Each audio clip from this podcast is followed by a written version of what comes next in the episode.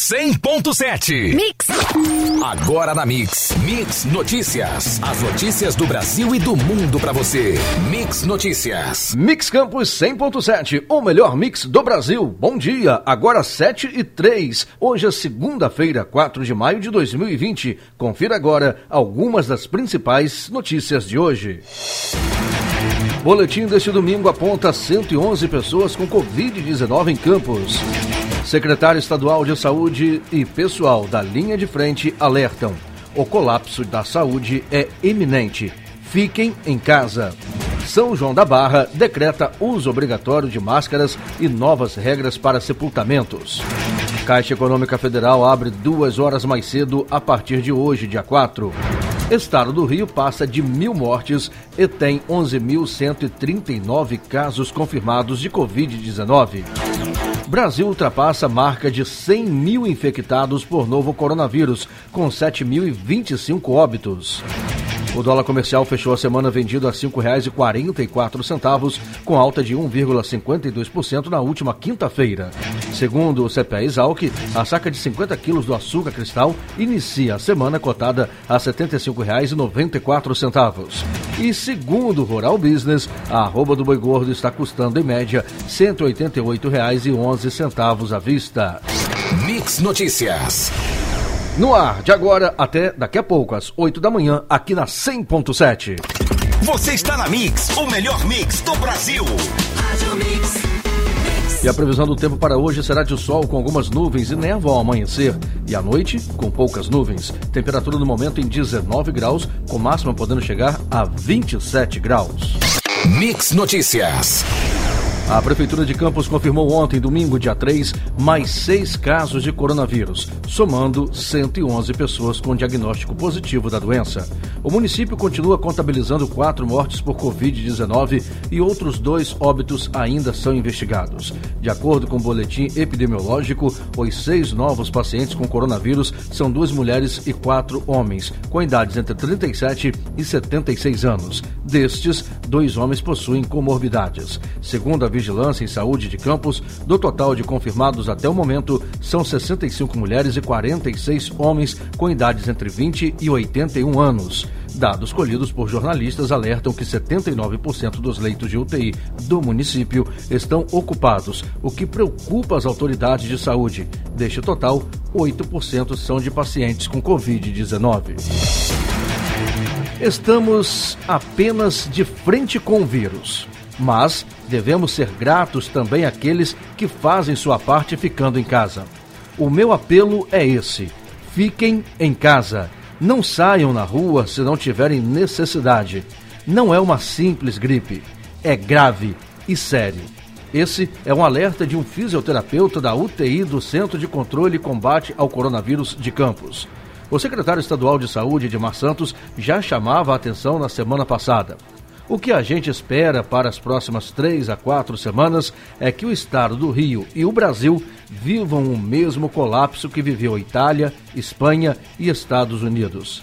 Essa preocupação reflete a realidade já vivida em cidades brasileiras como Manaus, onde o colapso do sistema de saúde provocado pela pandemia tem sua face mais cruel revelada em caixões sepultados uns sobre os outros, em grandes valas coletivas ou enterrados pelos próprios parentes devido à sobrecarga dos coveiros.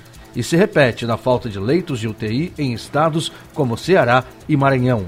Em Campos, o Hospital Estadual de Campanha, com denúncia de superfaturamento e sendo construído na área da antiga Vaza, não tem prazo para abrir.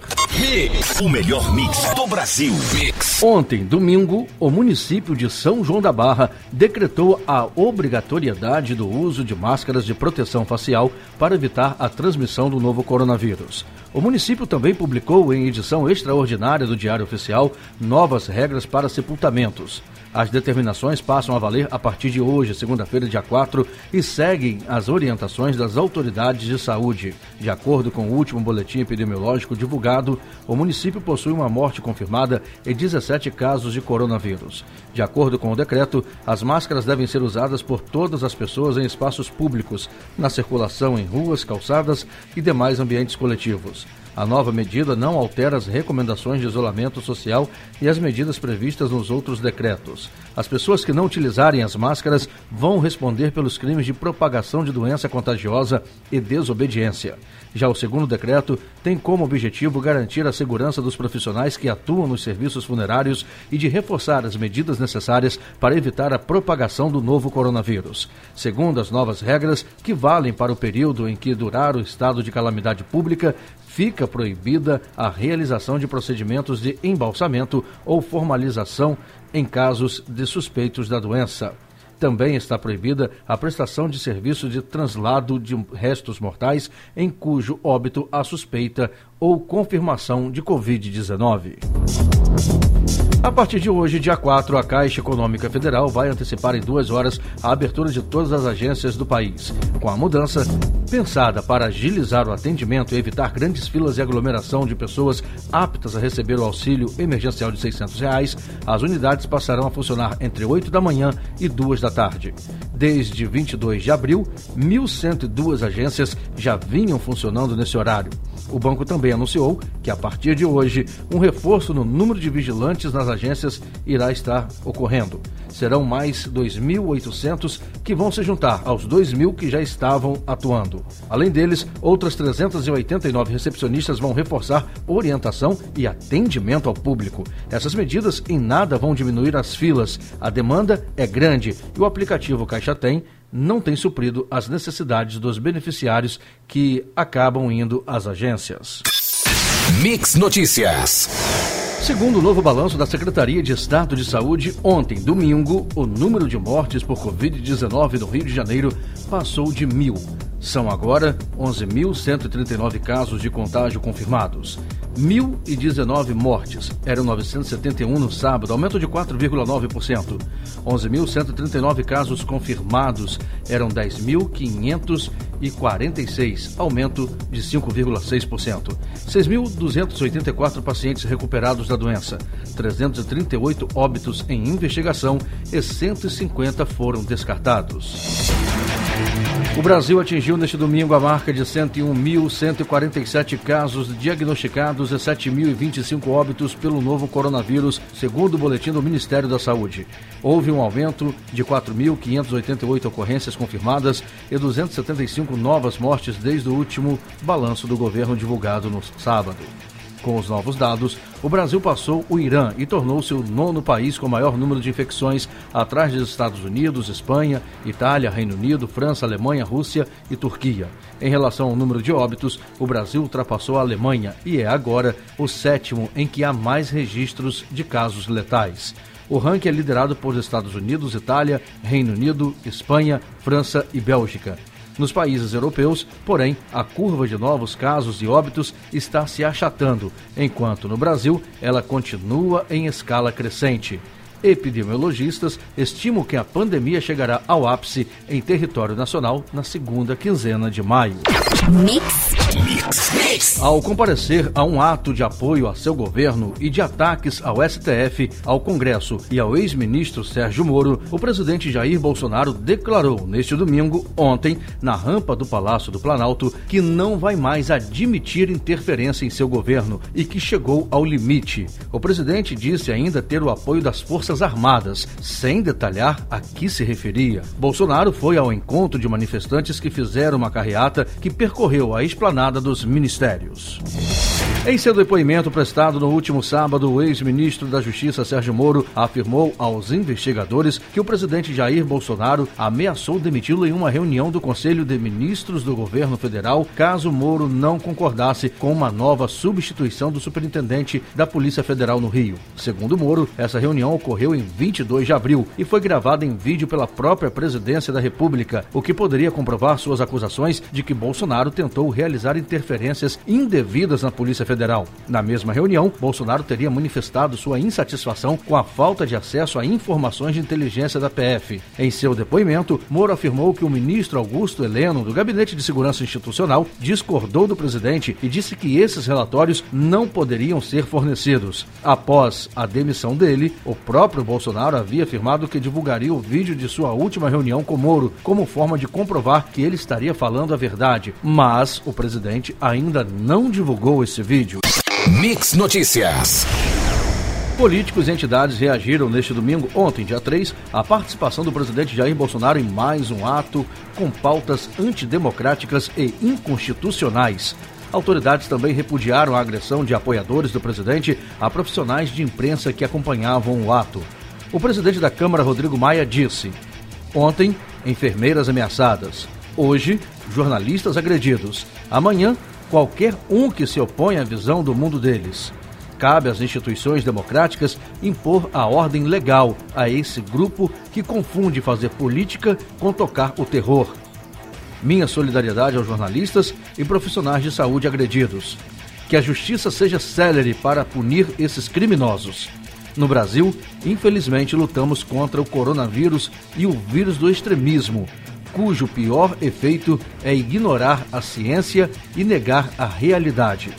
O caminho será mais duro, mas a democracia e os brasileiros que querem paz vencerão.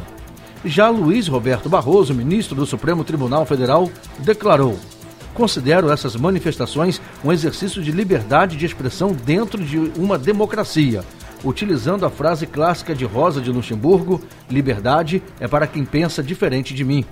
Em segundo lugar, nessa manifestação houve agressões a jornalistas. Aí a questão muda de figura e não são mais manifestantes, são criminosos. Criminosos comuns e criminosos contra a democracia, que, ao meu ver, devem responder a processo criminal e serem condenados por lesão corporal. Isso é inaceitável.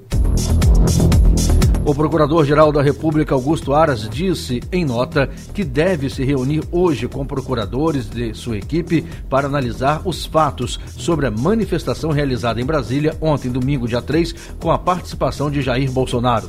O ato ocorreu na esplanada dos ministérios em apoio ao governo e contra o ex-ministro Sérgio Moro, o Supremo Tribunal Federal e o Congresso.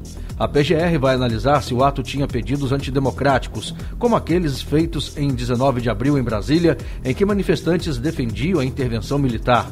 O protesto, que contou com a presença e discurso de Jair Bolsonaro, é alvo de investigação aberta a pedido de Aras. Se procuradores entenderem que a manifestação de hoje tem a mesma característica, ela pode ser incluída no inquérito aberto no STF sobre o tema. A agressão aos jornalistas ocorrida durante o ato não é da alçada da PGR por não envolverem pessoas com foro privilegiado. O melhor mix do Brasil. Mix! A falta de equipamentos de proteção individual preocupa os profissionais de saúde que trabalham no Hospital Municipal Salgado Filho, no Meia, zona norte do Rio. Uma enfermeira da unidade gravou um vídeo reclamando do descaso com a equipe. Nós estamos aqui hoje e recebemos o plantão sem uma touca para trabalhar, sem uma máscara N95 para trabalhar, apenas com uma auxiliar de enfermagem. Estou aqui com o capote do centro cirúrgico porque eu peguei lá no centro cirúrgico. Gorro eu peguei lá no centro cirúrgico porque também não tinha para trabalhar, afirmou a profissional. O vídeo foi gravado na noite de sábado. A enfermeira reclamou da burocracia para conseguir acesso a uma máscara N95 recomendada para profissionais de saúde, tendo recorrido ao supervisor da enfermagem que alegou precisar de autorização superior. A mesma profissional também reclamou de colegas que não vêm trabalhar, simplesmente não dão satisfação, deixando o plantão defasado. O prefeito do Rio disse ontem, domingo, dia 3, que a semana que começa será a pior desde o início da pandemia no município. Segundo ele, a falta de equipamentos como respiradores e tomógrafos que ainda não chegaram ou não foram instalados impede o crescente número de pacientes seja devidamente atendido com hospitais já sem leitos. Ele afirmou que soube que o Estado está com dificuldade de conseguir equipamentos e que os comprados pela prefeitura chegam durante a semana. O prefeito disse apostar no uso dos tomógrafos para fazer um diagnóstico precoce de pneumonias e assim conseguir salvar mais pacientes de grupos de risco, os mais atingidos pelo novo coronavírus. Estamos com os tomógrafos, vários deles sendo instalados, o que nos dará uma chance enorme de detectar a doença no início dela. E nossos equipamentos chegando da China amanhã, no caso, hoje, segunda. Mas nós não teremos isso amanhã, nós não teremos isso na terça, não teremos na quinta, nem na sexta, não teremos no sábado. Então, é o momento, talvez, mais difícil para nós, completou o prefeito Marcelo Crivella. Você ouviu Mix Notícias. Mix, mix.